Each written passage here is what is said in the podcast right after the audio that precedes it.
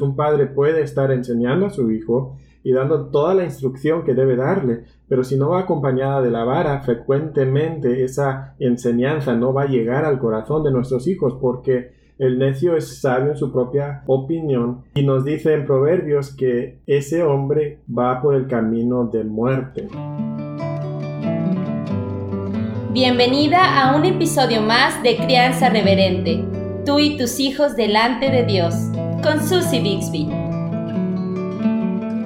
Hola a todos, estamos aquí de regreso en Crianza Reverente y otra vez esta semana, como les prometimos la semana pasada, estamos aquí hablando de las herramientas divinas que Dios nos ha dado para nuestra crianza.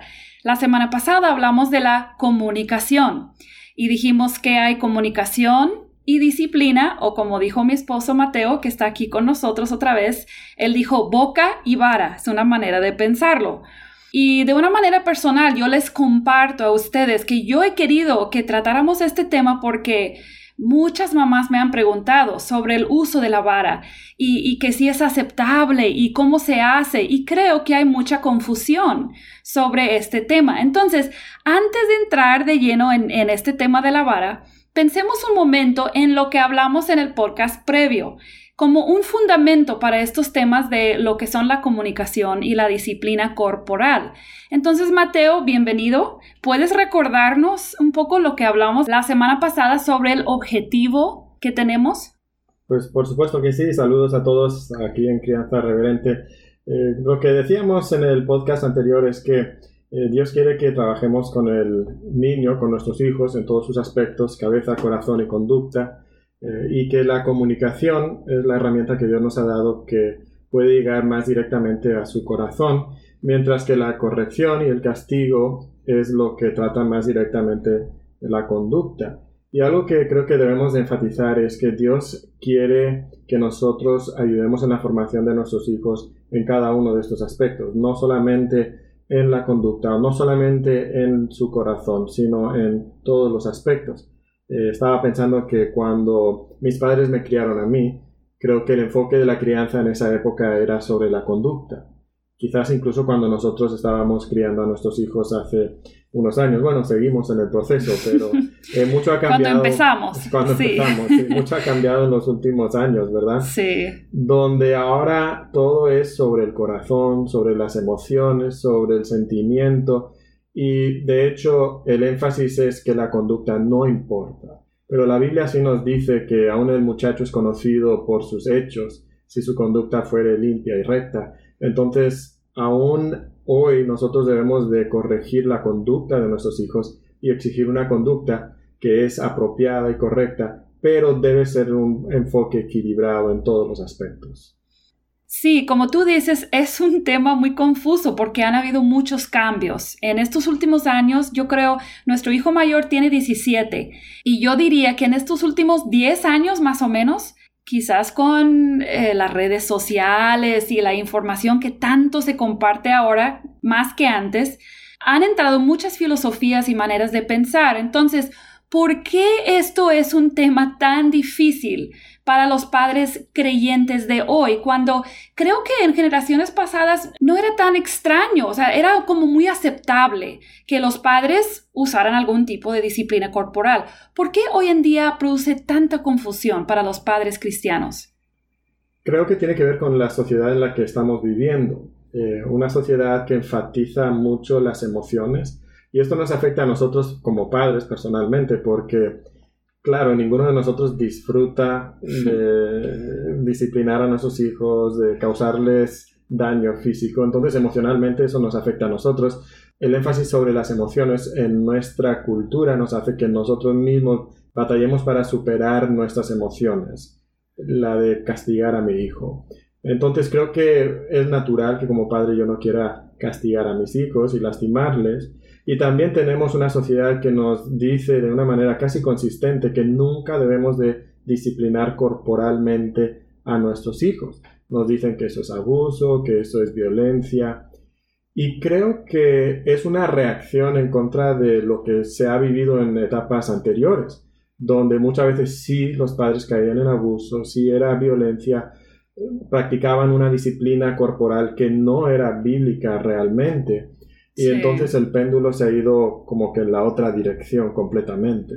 La reacción de la sociedad en general es, bueno, tenemos que dejar todo eso porque lo asociamos con abuso que, que es una realidad que existía y todavía existe mucho abuso, pero el problema es que hemos llegado entonces al otro extremo. Y por supuesto que no queremos de ninguna manera justificar abuso físico, ni queremos que algún padre que esté golpeando a sus hijos de una manera eh, incorrecta, antibíblica, pueda llegar a este podcast y escucharlo y decir, ah, tengo justificación bíblica. No, hay maneras de hacerlo que son bíblicas y hay muchas maneras de hacerlo donde estás pecando en contra de Dios y en contra de tus hijos. Y si lo estás haciendo, Dios te dice que dejes de hacer ese abuso, llevar a cabo ese abuso contra ellos. Sí, yo creo que esa es una aclaración importante porque la disciplina con la vara bíblica no es abuso. esa es nuestra posición, ¿verdad? Tú y yo creemos eso, creemos que se puede aplicar la vara de una manera bíblica sin que sea abuso y violencia. Pero vamos a llegar a ese punto en un ratito. Primero, ayúdanos entonces a entender ¿Por qué un padre o una madre cristiana aplicaría la vara con sus hijos? ¿Por, qué razones? Creo que lo primero que hay que entender es la naturaleza de nuestros hijos. Creo que tenemos unas ideas bastante eh, ingenuas acerca de cómo son nuestros hijos realmente. Pensamos que son nobles, que son buenos, pero la Biblia nos dice que nuestros hijos son pecadores. En Proverbios 22 nos dice que la necedad está ligada en el corazón de nuestros hijos y entonces Dios nos ha dado la vara como una herramienta porque la vara de la corrección la alejará de él, aleja la necedad del corazón de nuestros hijos. Entonces, la misma naturaleza pecaminosa, necia de nuestros hijos les lleva a despreciar la sabiduría y la enseñanza. Entonces, un padre puede estar enseñando a su hijo y dando toda la instrucción que debe darle, pero si no va acompañada de la vara, frecuentemente esa enseñanza no va a llegar al corazón de nuestros hijos porque el necio es sabio en su propia opinión y entonces no obedece el consejo del sabio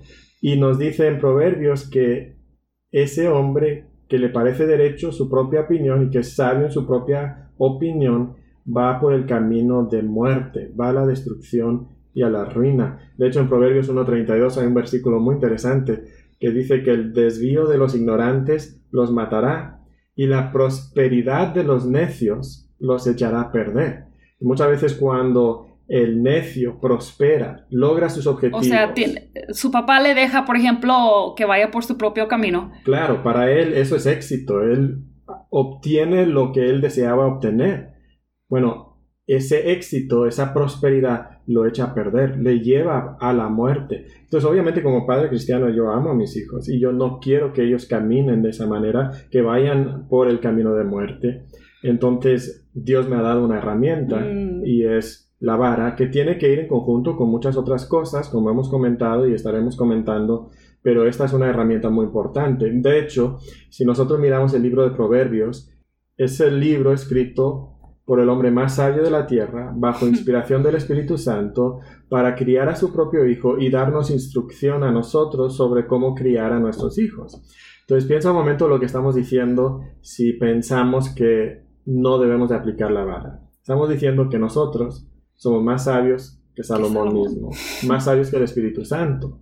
O estamos diciendo que la psicóloga de turno nos está dando mayor los memes de Facebook. Los memes de Facebook, los grupos de Facebook, eh, nuestros amigos son más sabios que, que Dios mismo. Y si yo soy un hombre sabio, yo voy a escuchar el consejo del hombre más sabio que viene por inspiración del Espíritu Santo. Entonces, ayúdenos a entender cuál es el efecto que realmente tiene la vara sobre nuestros hijos? Creo que hay dos extremos que a veces tenemos como padres. La primera es pensar que si aplicamos la vara es como una varita mágica. una vara mágica. Una vara mágica, ¿verdad? Que simplemente con haber practicado la vara, haber aplicado la vara a nuestros hijos, que de manera inmediata va a desaparecer toda pecaminosidad, toda necedad de su corazón. Y no es así. Eh, tiene que ser en un contexto de comunicación, eh, tiene que haber muchos otros elementos que están contribuyendo para el, o el discipulado de mis hijos. Eh, pero la vara sí tiene un efecto muy muy grande sobre su corazón. enternece su corazón duro y rebelde para que puedan recibir esa palabra. Es interesante porque muchas personas dicen que la disciplina corporal es solamente conductismo, que solo afecta lo exterior, que no cambia realmente el corazón de la persona, pero las escrituras nos dicen, por ejemplo en Proverbios 22:15 que mencionamos, ¿no? La vara de la corrección aleja la necedad de qué? Del corazón de nuestros mm. hijos. Entonces no es solo conductismo. De hecho, Proverbios 20:30 nos dice que los azotes que hieren son medicina para el malo y el castigo purifica el corazón. O sea, hay una conexión entre el uso de la vara y la transformación del corazón, ahí. Por supuesto, entonces llega realmente a su interior. No es mero conductismo. A veces se aplica de una manera que solamente es conductismo, pero no es solamente eso cuando se aplica bíblicamente. Entonces, cuando nosotros estamos aplicando la vara, en conjunto, con una buena comunicación, con un buen discipulado, realmente vamos a llegar al corazón de nuestros hijos y vamos a ver cómo Dios transforma sus corazones. Eh, en el podcast previo recomendamos el libro de Ted Tripp que se llama Cómo pastorear el corazón de tu hijo. Y yo recuerdo hace muchos años, cuando mis hijos estaban muy pequeños, leer el capítulo que él tiene, no, no recuerdo qué número de capítulo es, pero si buscas en ese libro el capítulo sobre la vara, y él tiene hasta un dibujito donde él explica cómo es que la vara ayuda a, como que a romper, ¿te acuerdas de ese dibujo? Como que a romper una capa dura que hay alrededor del corazón y la instrucción puede entrar. Y eso, pues ese gráfico como que se me quedó muy grabado. Entonces, eso a mí me ayudó como mamá en esos momentos de que yo estoy pasando todo el día siento yo, ¿verdad? Sentía yo en ese tiempo que yo a veces pasaba todo el día disciplinando, metiendo a mis hijos al cuarto a disciplinarlos. Y yo sentía qué efecto tiene, o sea, qué, qué efecto puede tener. Pero esa enseñanza que, que yo recibí realmente por fe, porque todavía no llegaba a la etapa donde veía los resultados, que el efecto que eso iba a tener sobre mis hijos era que mi comunicación iba a tener más entrada y que cuando yo les enseñaba la palabra o, cuando iban a aprender en la escuela dominical, todo eso iba a tener más entrada a su corazón porque yo estaba aplicando la vara de manera correcta. Una ilustración pudiera ser que la vara es como arar la tierra. Mm y entonces esa capa dura de tierra se, se, rompe y ahora la semilla que viene a través de nuestra comunicación o la enseñanza de otras fuentes, ahora ese corazón está preparado para recibir la semilla y que pueda echar raíces y luego dar fruto en su vida.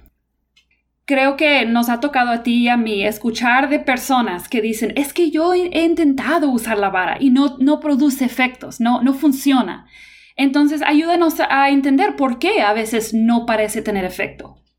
Bueno, como dijimos, no es una vara mágica, ¿verdad? Entonces, eh, sí hay varios factores que pudieran hacer que la vara no tenga efecto. Eh, el primero es simplemente el corazón humano. Nuestros hijos son seres humanos con una voluntad propia y no hay nada que nosotros podamos hacer que garantice que nuestros hijos van a amar a Dios y caminar en sus caminos entonces recordar eso creo que nos ayuda. Pero hablando de cosas específicas que nosotros hacemos a veces como padres, eh, deficiencias en nuestra vida, nuestra crianza, yo mencionaría varias. Primero, eh, la falta de comunicación. Si solamente estamos aplicando la vara y no va acompañada de buena comunicación con nuestros hijos, eh, la verdad no está llegando a su corazón y nuestros hijos probablemente no están entendiendo por qué estamos aplicando la vara. Entonces tenemos que aplicar la vara en un contexto de comunicación. Creo que otro factor pudiera ser la hipocresía de los padres. Si yo como padre estoy exigiéndole comportamiento correcto a mi hijo y luego yo estoy dando ejemplo mm. malo a mis hijos en casa, pues por supuesto que dentro de ellos va a haber una resistencia a cualquier corrección que yo le estoy dando. Entonces tiene que haber un ejemplo, no perfecto, pero sí tiene que haber un ejemplo consistente de esfuerzo personal, de crecimiento personal, de evidenciar el fruto del Espíritu en mi vida. Y entonces cuando yo estoy viviendo de manera consistente, mis hijos van a respetar lo que yo estoy mm, haciendo a través de la corrección. Otro factor pudiera ser la inconsistencia. Cuando padres disciplinan a sus hijos por algo y luego no disciplinan a sus hijos por la misma cosa, eso genera en ellos un conflicto interno y como seres humanos nos gusta jugárnosla con el pecado.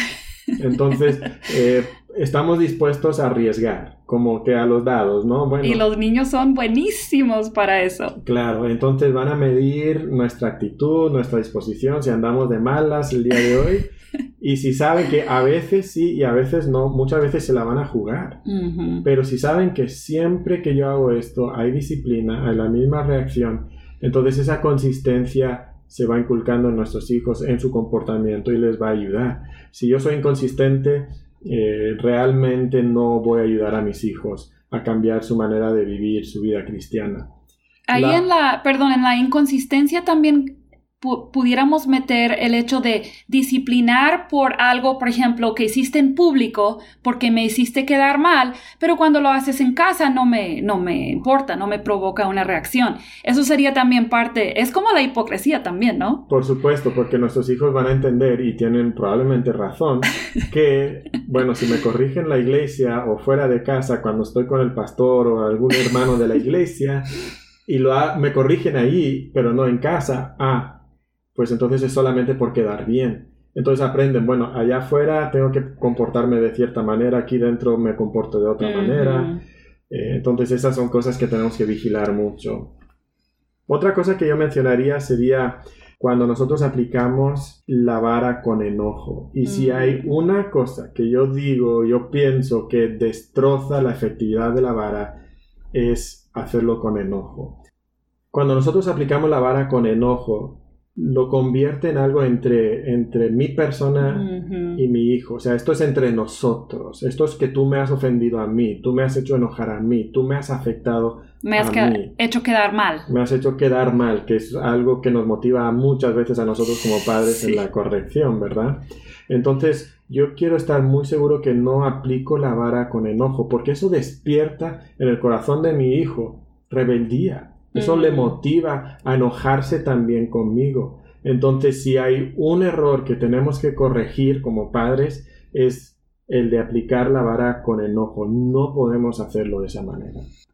Y yo diría como eh, testimonio personal, digamos, que yo batallaba al principio mucho con esa frustración. Quizás yo no me enojaba a gritos, pero yo disciplinaba a mis hijos con frustración y desesperación.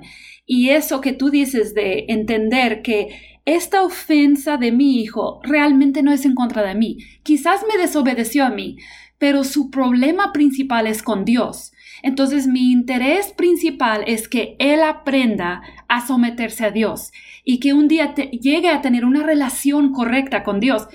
Eso fue lo que más a mí me ayudó a bajarle al enojo, a bajarle la frustración y a poder disciplinar diez veces en un día por lo mismo, sin, sin enojarme, porque realmente ese problema era entre mis hijos, mi hijo y Dios, y yo quería ayudar a que él pudiera restaurar su relación con Dios. ¿Y cómo podemos ayudar a nuestros hijos a caminar bien delante de Dios si nosotros les estamos castigando de una manera que no agrada a Dios? Ajá, porque el enojo, la Biblia dice que el enojo no tiene ningún lugar. Claro, eh, no obra la justicia de Dios. Entonces tengo que cuidar mucho mi enojo y, aplicar la disciplina de una manera controlada por el Espíritu Santo. y eso significa que como madres y padres tenemos que andar bajo el control del Espíritu Santo y eso es el gran reto también de, de, la crianza. Bueno, en los minutitos que nos quedan, hoy nos vamos a tardar un poco más en este podcast, pero creo que vale la pena queremos ser muy práctico porque hay muchas preguntas realmente prácticas que nos llegan. Una de las preguntas es, ¿desde qué edad? O sea, por ejemplo, mamás de bebés muy pequeños me preguntan, ¿desde qué edad puedo empezar a corregir? Quizás no es con la vara, pero a corregir a mi bebé. Es una pregunta difícil y va a variar con cada niño, pero básicamente cuando el niño tiene la capacidad y la madurez para empezar a entender lo que papá o mamá quiere, y resistirlo. Entonces es el momento de empezar a disciplinar corporalmente de alguna forma, de una forma apropiada a la edad, a la etapa en la que está el niño. Por supuesto que no le vas a disciplinar de la misma manera cuando tiene seis meses a cuando tiene seis años, ¿verdad? Pero cuando el niño incluso está ahí y mamá quiere cambiarle el pañal y el niño sabe que es la hora de cambiar el pañal, pero él quiere jugar con sus juguetes y entonces empieza a patalear, a querer bajarse de, la mesa o, del sofá. Bueno, si el niño entiende lo que mamá le está diciendo, entonces se puede aplicar algún tipo de disciplina para darle a entender que tiene que obedecer. Y creo que es importante que el niño desde pequeño empiece a entender lo que significa la palabra no. Y que entienda que él no puede vivir como él quiere vivir y que él tiene que someterse a la autoridad de sus padres. Sí, yo creo que tú y yo aprendimos eso de que cada niño varía mucho, porque nuestro primer hijo fue un niño tan, ¿cómo, lo dirías? Tan, tan pasivo, inocente. nunca se resistió al cambio de pañal, casi nunca se resistió que lo acostaras para una siesta, siempre comía súper bien. Entonces llega nuestra hija y yo creo que hasta casi a ella la empezamos a disciplinar antes que su hermano que le llevaba un año y medio de edad, porque ella nació con una personalidad totalmente diferente. Desde muy chiquita yo le tenía que sostener las piernas y decir, no, es, es hora de cambiar el pañal. Y creo que yo, yo mencionaría como madre que cuando le empiezas a enseñar lo que significa no, como tú dices, evitas después mucha aplicación más severa de disciplina. Porque con una pequeña nalgadita nada más en el cambio de pañal, rápidamente aprenden. Y creo que es importante que la actitud de mamá no sea dura. O sea, el cambio de pañal puede ser divertido, pero mamá debe exigir que el, niño aprenda a someterse. Entonces, no sé, hay muchas cosas ahí que podríamos hablar, pero el punto es que desde que el niño empiece a resistir la autoridad de sus padres y a entender algo de lo que sus padres desean, entonces debemos de imponer algún tipo de disciplina. Yo quería citar Proverbios 13:24, porque dice, el que detiene el castigo a su hijo aborrece, más el que lo ama desde temprano lo corrige.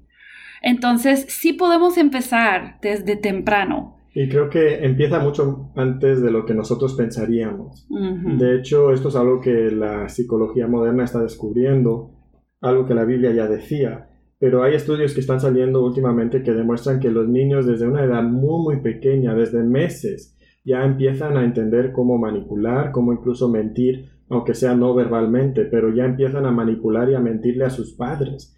Anteriormente supuestamente los psicólogos decían, no, hasta los dos años, hasta los cuatro años no saben mentir y eso no es verdad. La psicología ya entiende que los niños desde muy temprano entienden lo que los padres quieren y buscan resistir la autoridad de sus padres. Y nosotros como personas que conocemos la palabra de Dios deberíamos entender esto desde, desde hace mucho tiempo, ¿verdad? Así es. Entonces, unos minutitos nada más para hablar de cómo se hace, cómo se aplica la vara de manera práctica. Pues simplemente les voy a explicar lo que nosotros normalmente hacemos o hacíamos con nuestros hijos. Ya gracias a Dios están pasando esa etapa de la aplicación de la, vara.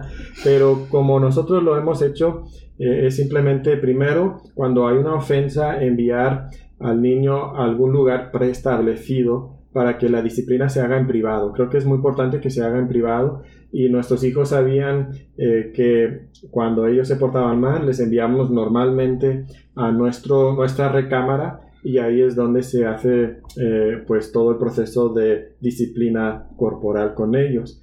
Eh, esto nos ayuda también porque cuando hay un proceso, entonces no es algo que simplemente me enojo y agarro lo que tenga a la mano y le suelto ahí el cable o la chancla. el cable, la chancla. Eh, no, es algo que nosotros sabemos cómo se hace, el niño sabe cómo se hace y entonces le mandamos a ese lugar. Eso tiene dos ventajas. Uno es tener ese lugar privado. Segundo es que si yo estoy enojado, tengo tiempo para controlarme entonces puedo enviarle a, la recámara y decir, ahorita voy, y entonces yo me controlo, voy al lugar, normalmente pues nos sentamos, hablamos con nuestros hijos, buscamos que ellos reconozcan lo que han hecho mal, que estaba mal y nos aseguramos de que nosotros sabemos exactamente lo que sucedió porque a veces nos equivocábamos, ¿no? Pensábamos que había sucedido algo y era algo completamente diferente, pero cuando hemos hablado ya la situación, nuestros hijos han reconocido lo que han hecho mal, entonces normalmente nosotros les decimos cuántos cintarazos le van a tocar. Eh, y entonces, bueno, como yo lo hago, yo le pido que se acueste sobre mis piernas, sobre mi regazo, y eso deja pues sus eh, partes traseras en una posición muy adecuada para la aplicación de la vara. Eh, creo que en tu familia eh, pues te acostaban en la cama. En contra la cama, o sea, parado en el piso y ya acostado Doblado sobre, la cama, igual. el colchón, pero igual dejaba expuesta esa parte del cuerpo que es más apropiada para la aplicación. Y entonces pues se aplicaban los cintarazos que les habíamos dicho. Eh, creo que es importante que no se convierta esto en una lucha. Eh, que yo porque soy más grande te amarro con mis brazos y te estoy intentando eh, dar tus nalgadas mientras el niño está luchando por escaparse. para nosotros nunca era así. nosotros le decíamos a nuestros hijos, te van a tocar tres o cuatro por alguna ofensa y si ellos luchaban o si ellos no se querían acostar, pues le decíamos, mira, te iban a tocar tres, ahora van a ser cuatro no, no, no, no quiero más. Pues si no te pones aquí, van a ser cinco. Ponte aquí. No, ok, son cinco. Y, pocas veces tuvimos que luchar con eso. Rápidamente aprendieron a no luchar y a, que se tenían que poner cuando nosotros les, decíamos y si no les iba a ir peor. Eh, entonces aplicábamos la vara, luego terminábamos, ellos claro están llorando, les abrazábamos, dejábamos que lloraran y luego orábamos con ellos y normalmente terminaba la, disciplina con un espíritu, un ambiente muy, muy tierno, en donde se ha restaurado esa relación y, y era algo muy, muy bonito. Sí, yo creo que es muy importante cómo termina la sesión de disciplina, porque a mí me han preguntado amigas que qué deben hacer porque terminan de disciplinar a sus hijos y corren con papá para consolarse y se quedan enojados con mamá. Y yo siempre les recomiendo que no terminen esa sesión de disciplina hasta que el enojo del niño ya no esté ahí. Porque si el niño se queda enojado, realmente su espíritu no se ha quebrantado y no se ha sometido al proceso de disciplina. Y creo que también ahí es importante que los padres estén de acuerdo y trabajen en conjunto. Eh, y que se sometan a lo que la palabra de Dios dice y entonces que no se convierta en ese juego de papá contra mamá o mamá contra papá y el niño aprovechándose de cualquiera que les vaya a dar más compasión. No, los dos estamos de acuerdo, los dos lo practicamos porque esto es lo que la palabra de Dios dice y eso va a ser muy muy sano para el discipulado de nuestros hijos.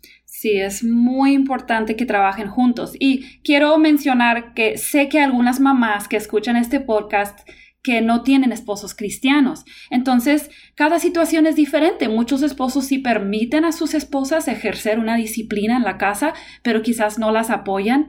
Y ahí esa mamá necesita orar y, y entregar eso al Señor y pedir mucha sabiduría y seguir realmente por fe. Y, quiero terminar porque sí se nos ha acabado bastante el tiempo, nos hemos pasado de lo que normalmente duramos. Quiero terminar con eso, de que como todo en la vida cristiana, el uso de la vara en la crianza es un acto de fe, porque Dios sí lo manda. Y si queremos ser padres que seguimos los métodos y los mandamientos de Dios, creo que no nos queda de otra. O tenemos que obedecer a Dios en eso, pero sí es un paso de fe. Y a veces es difícil porque no vemos los resultados, porque nuestra sociedad, nuestros amigos, nuestra familia misma nos dice no lo hagas, no lo hagas, no lo hagas, pero tenemos la perfecta palabra de Dios, tenemos las recomendaciones del hombre más sabio de la tierra y la persona sabia, el Padre sabio, debe seguir lo que esta palabra nos dice. Bueno, pues que Dios nos dé mucha sabiduría y que esta semana estemos evaluando cuál es nuestra actitud hacia el uso de la vara, la disciplina en general y en quién vamos a confiar. En los psicólogos, en los grupos de Facebook, en las amigas o realmente en lo que Dios dice. Que Dios nos ayude esta semana a tener un corazón sumiso a lo que Él nos manda. Que Dios les bendiga.